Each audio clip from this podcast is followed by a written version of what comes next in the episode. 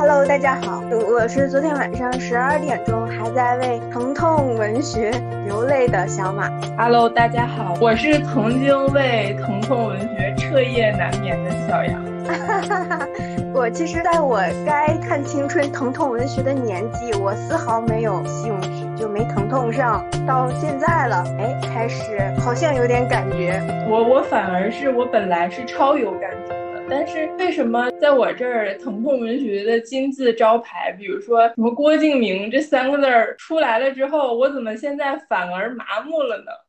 怎么我怎么云之羽看了二十分钟，还是在所有人强烈推荐我看的时候，我看了二十分钟就退出来了？啊，我也是，我是强烈推荐你看的人之一。我推荐你看的理由就是，我觉得它可以当小品看。对，你看你就是这种目的不纯，你根本不是冲着人家那疼痛去的。所有推荐我看的人，好像也都不是，你知道是按照这种初心来的。一一开始还以为是因为大家，嗯，毕竟年纪到了嘛，你可能羞于启齿。所以会用一些什么？哎呀，他把女二拍的很美，他拍的很有意思什么的这种理由，然后来劝我看。结果看完了之后呢，可能大家一抬眼一对暗号，哎，还是当年那个味儿。结果完全都是以看笑话的心态在推荐我。哎，当年什么味儿呀？当年那味儿我就没品出来。当年，当年那是什么盛况？当年那是一本什么《幻城》，一本什么那种什么，这这这就要全班传阅呀！你如果没有看过，那你你你你怎么在这个班级里立足？真的没有，就没有。因为我上初中的时候，你别说郭敬明什么这些，就是嗯，什么读读者。格言这种 杂志上面不是也有的时候会有那种短篇的言情或者疼痛文学吗？或者有专门的那种杂志，就是那些这么短篇幅的我都看不下去，看不完，就它超过一页就不行。你如果没有看过这些的话，那你仰望天空是什么角度？你你有过这动作，那难道你的生活当中不会有那些忧伤、疼痛、甜蜜什么的那些情绪？然后我就觉得，嗯，你看那个电视剧哦，我是可以被这些电视剧打动的，就是这种疼痛文学改编的电视剧，我是可以打动。但是你让我看文字，我就觉得它像小品。就那种华丽的辞藻啊，实在是看不进去。哎，那种华丽的辞藻，你难道说对于自己的就是什么写作文什么的没有这方面的追求吗？当时我我记得班级里传阅这种东西的时候，如果老师知道了，也不会尽力阻止，因为他们都是非常有名的那种什么作文大赛出来的作者。你想想。是你努力去去争的什么什么新概念作文，你都未必争得到。然后呢，这种成功作者出来的这种成功作品，你反而不让人看。其实老师也是很难逻辑自洽的，所以才会出现这种大规模传阅的情况。然后老师睁一只眼闭一只眼。我们老师好像没有特别的强调看能看还是不能看的问题，也没有人给我传阅这种东西啊。关键是，一开始是这样的，因为我我。开始看的时候，大概就是小学高年级，然后到初中这几年，然后这几年呢，我一直都是一个好学生的人设，所以我一开始是不看的，或者是顶多被动看。但是后来呢，那段时间突然出现了什么“那小子真帅呀”之类的，完了去课外班的时候，同学们开始互相看，但这种名字就很肤浅。但是后来就完蛋了。后来呢，因为所谓的这个文学性，而且当时有一批这种青少年作家突然横空出世，然后报纸上面也会报道。我还记得当时郭敬明全盛，也不能说全盛时期，出道时期巅峰的时候，就是报纸会有很大的版面去报道他写了个什么什么摩天轮什么什么的歌词。就你想从报纸得到的这种消息，你会觉得它是非常正统的。我怎么能不去了解呢？而且大家一一上体育课啊什么的，在操场上闲逛的时候，就会有那种非常漂亮的小女生，然后凑到一堆儿，开始聊些叽叽喳喳、蛐蛐咕咕的事儿。然后我我凑近了之后，他们就表示我听不懂，因为我看起来不会像是有那方面文学素养的人。啊，也就是就是被他们称为青春被锁在了小盒里啊，呃，就是郭敬明他写的这些，因为我没我没看过他一本小说，就是他写的这些小说，他的文学性就是要比那些普通的要好，是不是？我觉得，因为我没有看，我没有从普通的、特别普通的渠道看到过。我看到的这种，要么就是这些青少年作家，要么就是什么什么新概念作文集这种。啊，所以就单从文学性上，这个我觉得至少词藻肯定是美的。我一开始获得这些东西的渠道呢，就是跟同学借，而借我书的呢是就是班级里另外一个学习很好的人。当时有一种，哎，怎么怎么偷偷看书呢？怎么怎么这样偷偷看参考资料呢？这种感觉。哦，然后拿过来看了之后，哎呀，完了，不行了，就太细腻了，一下子就戳中我了，我真的进去了。对，我觉得就是里面每个人，你就还没有看到剧情，没有看到情节的时候，每一个名词，他用的每一个字都脱离了你日常的生活，对，显得认字儿很多，词汇量很大。懂了，懂了。就是你就每一个人起名字都奇奇怪怪的，尤其是一开始看的是幻城，然后还很奇幻，然后里面所有人都是一个非常奇怪，然后非常美好的名字。那你看，其实被吸引的是他那个华丽的词藻吗？对不对？优美的这种描写，但是为什么一定是疼痛文学呢？就是这个疼痛是也是吸引你的吗？当然了，你你不觉得吗？因为像我们，尤其是我们这种心思比较细腻、独生子女，而且当时呢又处在一个就是外部社会也在快速发展的时候，就是你站在那个那个档口，就那个岁数那个档口，很容易就是。就迷茫了，就很多事儿想不清楚，而你又没有办法去跟身边父母啊什么的沟通，就你身边没有太亲密的同龄人，就是你的同学呀、朋友什么的，大家知识水平是一样的，都傻不拉几的。就是你想你想探索自己的时候，你总要有一个参考书吧？是，那所以他这个里面，因为我现在我依然还是不太了解，因为我当时就没有这种这这种疼痛，我本身我本人也没有这种疼痛，所以我就不对这种小说没有陷进去。你看他疼痛文学里面写的都是那种轰轰烈烈、大喜大悲的，什么车祸呀，对吧？什么堕胎呀。反正就是肯定是最后要分手，然后不能在一起，要么其中男主，要么女主身世有些悲惨什么之类的，就都是这种大喜大悲的事。你看，你你看的还是就是这个粗线条，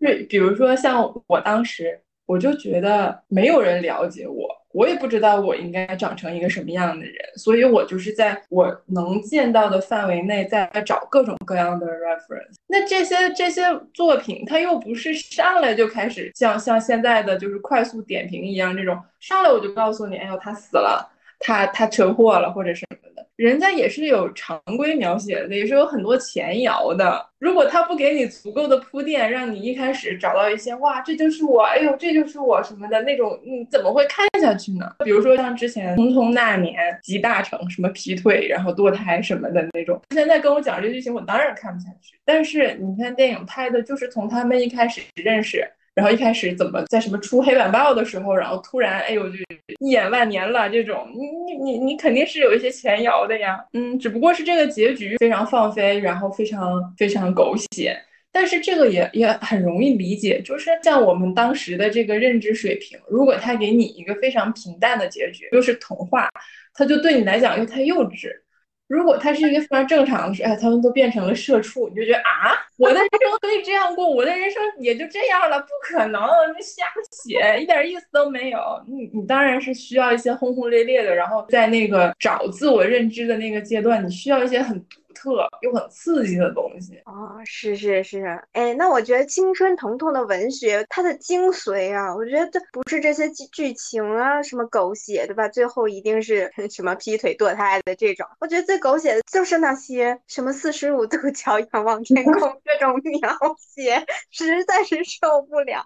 因为我想起来一个在现实生活中让我一激灵的这种场景啊，就是当时我的同桌，他是个男生，他是比较早熟。熟的那一种，然后他本人的性格也比较稳重成熟，然后好像是因为他爸爸得病了，他当时在跟我们年级的另一个女生，那个女生就是一个风云人物啦，非常优秀，嗯，然后他跟那个女生在谈恋爱。然后 有一天呢，就中午放学，然后那个他就拿出来一张那个纸，对折好的纸，他说这是那个女生给他写的情书。然后我说，哎，可以看吗？然后男生说可以，然后我就看了，因因为我感觉他的那个想法是想要跟大家分享喜悦嘛，对不对？嗯嗯。然后我一看，我一看这情书，我天，这我第一次在现实生活中看到这样的文字。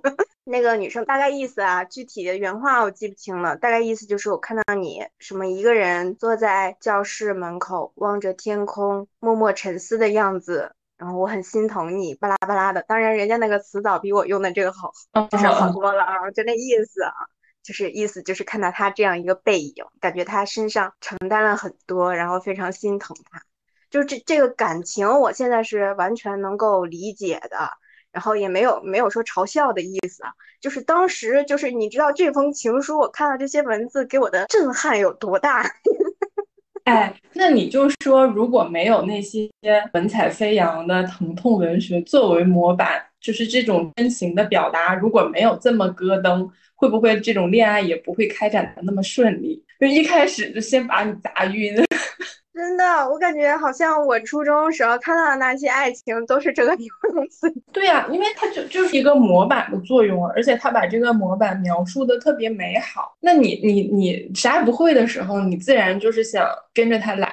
就是当你什么都不懂的时候，很有可能你出现的一些小小的情感，你不知道怎么去定义它。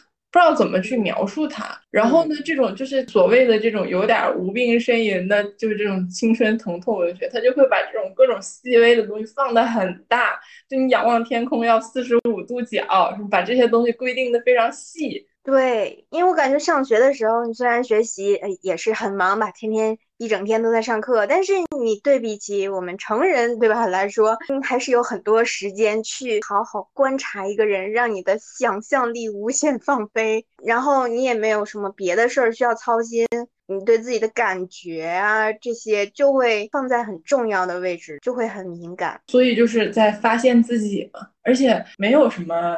生死攸关的大事儿去犯愁，只有学习这一件事儿。但是只有学习这一件事儿，它是不是又显得过于枯燥了？然后学习这件事儿呢又很重要，所以在这种就相对高压又非常单一枯燥的前提下，你就又很想去整点花活。当时我看的时候，我就觉得，哎，怎么人家能干那么多事儿，能干那么多惊心动魄的大事儿，完了到我这儿，我就是天天做题呢。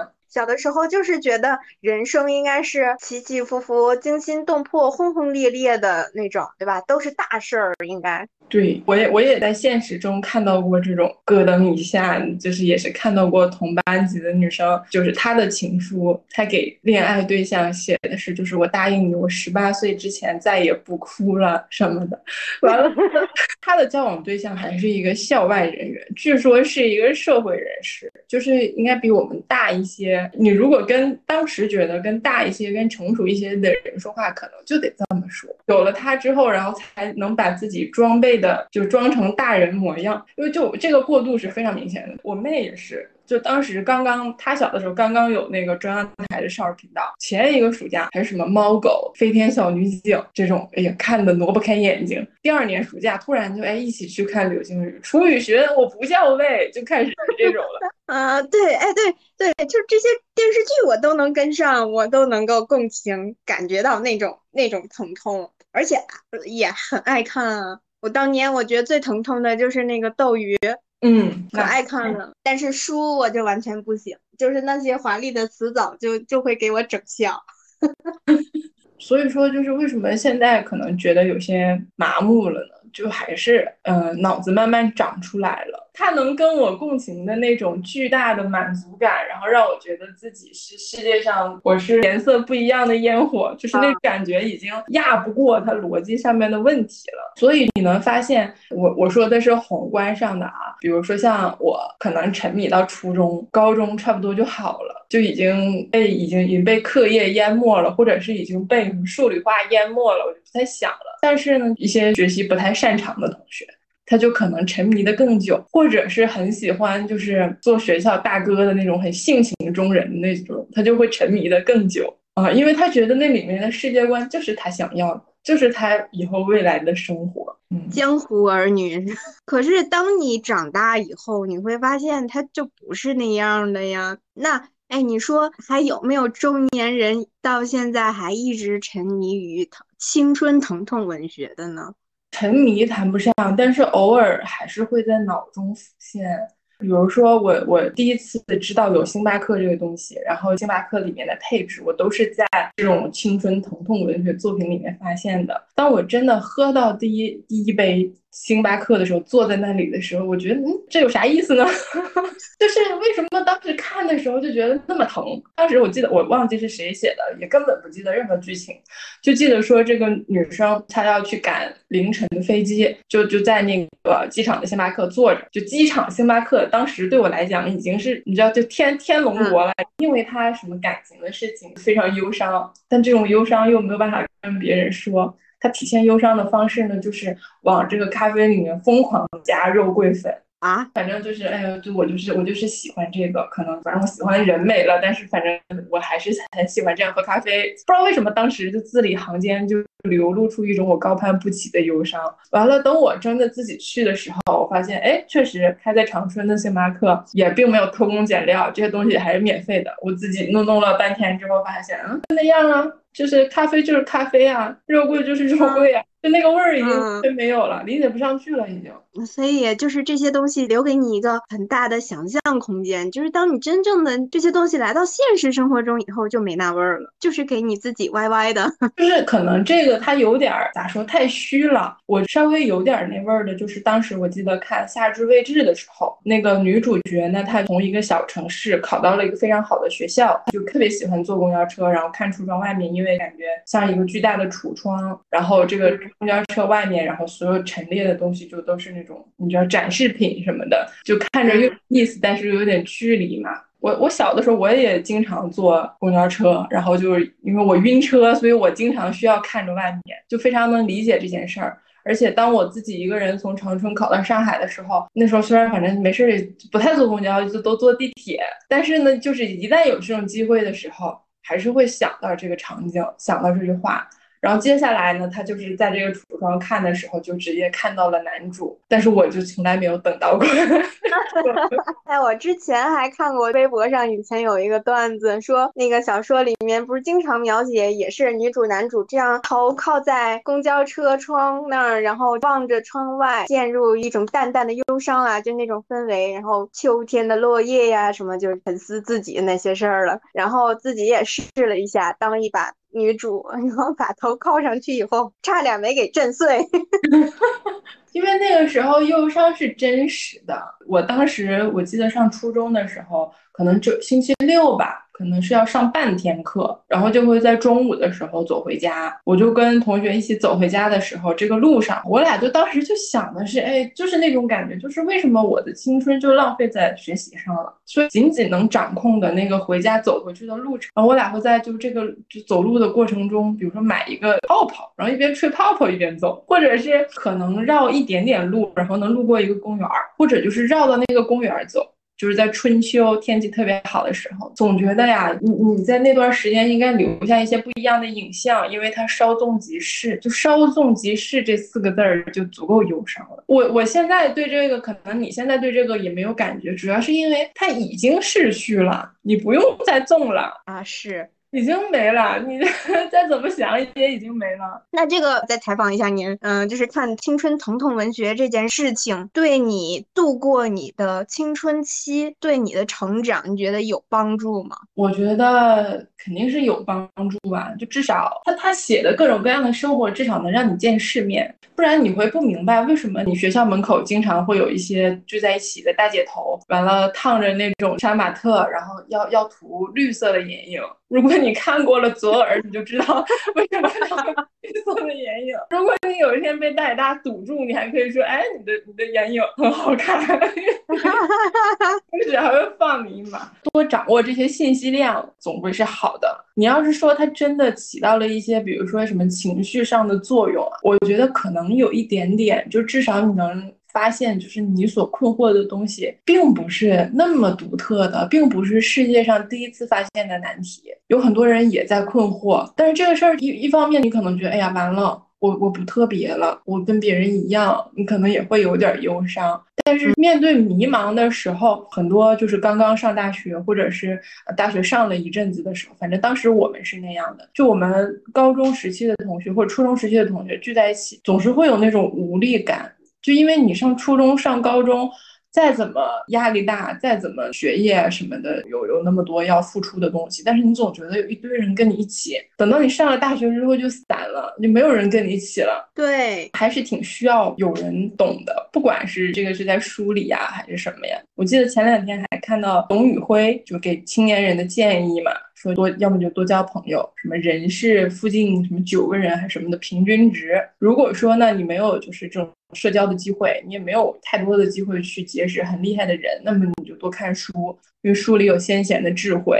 疼痛文学这个事儿谈不上有多大的智慧，但是我总觉得它可能就是有一点那种线上心理辅导的感觉。但是不会不会有一个问题是说，因为有可能你看了以后，你吸取它到了它的那个正面的效果，就是帮你疏解你自己的迷茫啊之类的。但是可能有一部分人他就是看到了那些狗血剧情呀，什么就是谈恋爱就是要什么堕胎呀，什么乱七八糟这些。就会模仿，我觉得会，但是这个事儿咋说呢？就是他的问题还在于说，就是你本人到底心智有没有足够成熟。青春期肯定是不够成熟喽，那就看你胆子够不够小。就有有就有些红线还是不能触碰的吧。就是你即使看到了之后，你也会把它当做一个非常不现实的。就是你你你你看完了那些东西，为什么沉迷？还是因为虚？它就是离你的生活很远。嗯，你回过头来还是就是面对自己的生活。因为你的你的生活里面没就哪怕说你堕胎什么的，那你男主角一般情况下不都是那种要么是学习贼好。你长得贼帅，总之是有一些可取之处的吧？那你放眼四周就没有这样的人呢？啊不啊，你小的时候你放眼四周，肯定有那么一两个这样的人呢。你现在的视角看是没有了，我当时也真的就没有发现。真的吗？真的。我当时我觉得我满眼都是。你怪不得你不看，你现实生活已经。我还有怕我陷进去，就是根本陷不进去。你你想想，尤其是你看的时候年纪还不大，而且啊，就是我觉得这算不算是一个热知识？就是人在初差不多上初中那个年纪是长最丑的时候。嗯，是是，这我承认。对啊，你就很很很难，真的就是对于现实中的某些人陷陷进去。我觉得可能是这个主次还要分清，现实生活中接受到的这些观念教育，来自学校的，来自你的家长，这肯定，呃，有一些可能有一些就是带有这种强迫性质啊什么之类的，但是它对于你的好处肯定是比坏处多的，对吧？多听听爸爸妈妈和老师的话，那肯定是对你没有太大害处的。但是那个肯定还是你自己的有一部分自我情绪啊，是从这些渠道得不到疏解和理解的，这部分你可以用那些。小说啊什么的，你自己去伤春悲秋，自己去去舒缓，然后去补充，去想象都行。但是你这两个主次要分清，你不能把小说那个就当成你的主要的价值观、世界观。嗯，老师的、家长的那一套就当成一个补充剂。就会不会还是我看的作品来源太正了？你想想，作文选什么的，他能。他应该啊，是啊，我我我，所以我跟你说，我我觉得我看我身边那个初中同学，他们看的都是那种哇贼厚一本那种，就是专门的言情小说，就是那种什么小说摊上或者报刊亭里面卖的那种，那得有新新华字典那么厚吧，一晚上就能读完。那那跟篇幅确实有关，因为本身这个题材算不上多厚重。我看那种什么作文选中篇、短篇，基本上就差不多能能把一个很就是精彩的故事弄完了。你要非得弄成长篇，你像像像像郭敬明他们写的那种就是长篇什么的，那你里面如果不加入什么堕胎、车祸、谁死了什么的，你根本凑不够那么长。你想想，就那么一，就是你人的青春就短短的几年呢。这也是个一个避雷的方法，你就挑短。我我记得上大学以后，那个《小时代》不是第一部刚刚上映吗？当时你记得吗？《小时代》还去咱学校取过景呢，去那北区羽毛球馆。当时那个郭敬明还有什么杨幂什么的，他们都来校园嘛。其实哈，其实大家心里都想去看一看，就没见过明星嘛，对不对？还没见过这种世面，然后都想去看一看。但是呢，就是心里有一种羞耻感，都不会明面上，至少明面上没有人说我想去看看杨幂，我想去看看他们拍戏，都没有。都在憋着，但是肯定还是有人悄悄去看了的。然后它就上映了嘛，上映以后，我们几个室友都说：“哎呀，这电影肯定不会看啥呀。”然后那天我们本来是去吃海底捞，海底捞在那等的，没有预约，现场排的号，已经等了一个小时了，感觉还是不太能排得上，我们就决定去干点别的。然后说去干嘛呢？去看看电影吧。然后这么一搜，好像别的电影都不是很感兴趣，然后就去看了《小时代》，就是你知道，每个人都是又羞耻又兴奋的感觉。我跟你说，《小时代》我居然也是在电影院看的，你看是不是？同学跟我说说，你知道吗？他新选那男主角特别帅，他就说陈学冬特别帅，我。我我不敢相信，我觉得他可能是觉得他帅，但是就是以我同学的这个调性，他应该不帅他也会去看，所以就还是走进去了。然后看完了之后，就是以一种活该你来看的心态走出来。但怎么说呢，《小时代》是第一部我在电影院看到的造型如此浮夸，如此就是华丽到就是离谱的一个。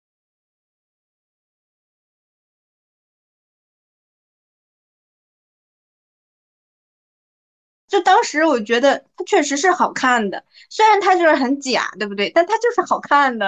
你说为什么就是多年之后，然后顾里的生日年年有人过呢？你说是不是？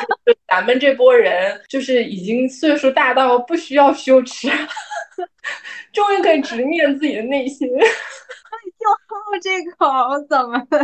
那你说怎么能不喜欢呢？你说看完了之后，谁不想就是四个女生，然后就一自己，然后住在外边，完了身边全都是大帅哥，谁不想？都是有钱的，然后自己自己去应聘，摔了个跤，哎，结果还反而还选上。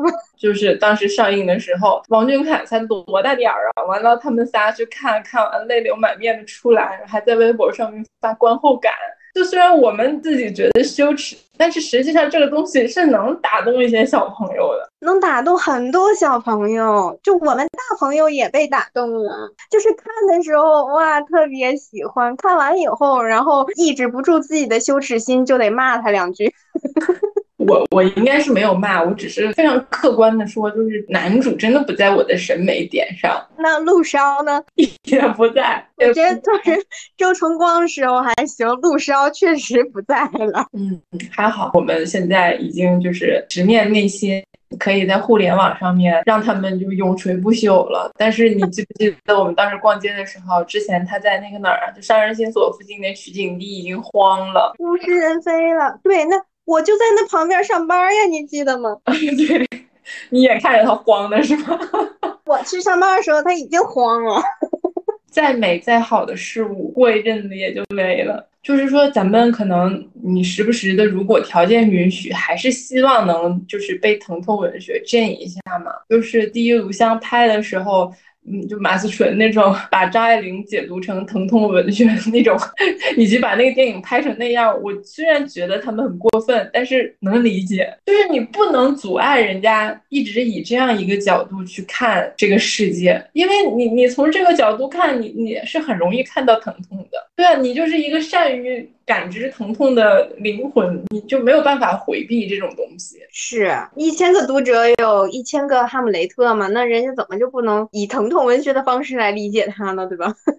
对啊，就你其实你仔细想，就是即使是那种正剧大剧，你你你如果想往这个角度上面理解，其实哪儿都可以疼一下，只是说它不再那么浓缩了，对，不再那么高浓度的给你输出了。就从人生就是疼就忧伤，完了到现在没有没有时间给他那么多忧伤了。哎，那我觉得这是跟我们之前那一期讲的 B E 美学其实有一点像，就是它都是一种对于这种疼痛的悲剧的一种审美体验嘛。只不过青春疼痛文学，你疼的那个点吧，可能跟就所谓的那种文学造诣很高的那种悲剧文学点不一样。但是你因为对你要释放的感情是一样的，就是你花朵一样的年纪，你遭遇的任何迷茫疼痛，对于你来讲都是终身大事。但是放到人生的长河、浩瀚的宇宙里面，它真的不值一提。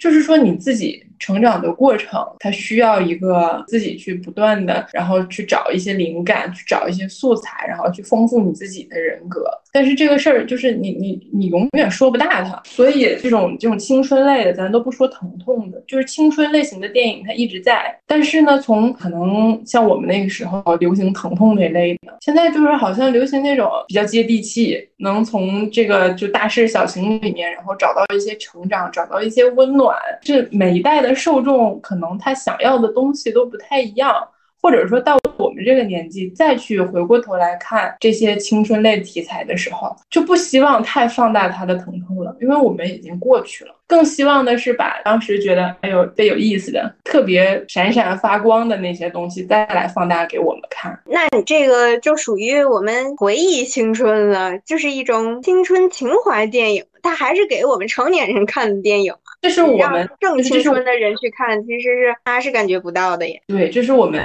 就是就比如说我现阶段可能就比较想看这种，就是他一波一波的来，好像就是总有人然后想进去回忆一下自己什么大学的恋情，什么高中的女神什么什么的这种，嗯，就这种需求啊源源不绝。我觉得可能还有一个原因是。我们小的时候做学生的时候，特别是在我们做学生那个年代，对吧？九十年代、零零年的时候，那时候网络还不是特别发达。你作为一个学生，你基本上没有什么接触外界的，就通过互联网去接触外界的这种机会吧。一般也就是看看电视，这就是你的娱乐了。然后，所以那个文学就是能给你很大的这种精神上的这种支持或者是慰藉。但是，比如说现在的小朋友，我觉得有大部分的学生吧，基本上也都有自己的手机，也可能他在学习的时候，家长不会让他用互联网啊，就是你你没法防止这件事儿，是他一定会接触到网络的，所以比我们那时候能够接触到的信息要多得多得多，包括对于这种青春的理解，对于别人的青春是什么样的，对吧？包括对于爱情懵懂的理解等等这些，就互联网可以给他各种各样的模板，各种各样的角度，所以就那个我们看的那种非常 纯的青春疼痛文学，可能对于他的冲击力来说，没有我们以前那么大了。对，你看现在的虽然也有这种青春类型的这这种这种文学作品，什么《振华三部曲》什么的。但是好像专疼痛的这个门类呀，已经很难再再再崛起一波大势了，因为它就是包含在各种各样的网文里面了，什么总裁文、仙侠文，你什么什么修仙的，然后什么几生几世的。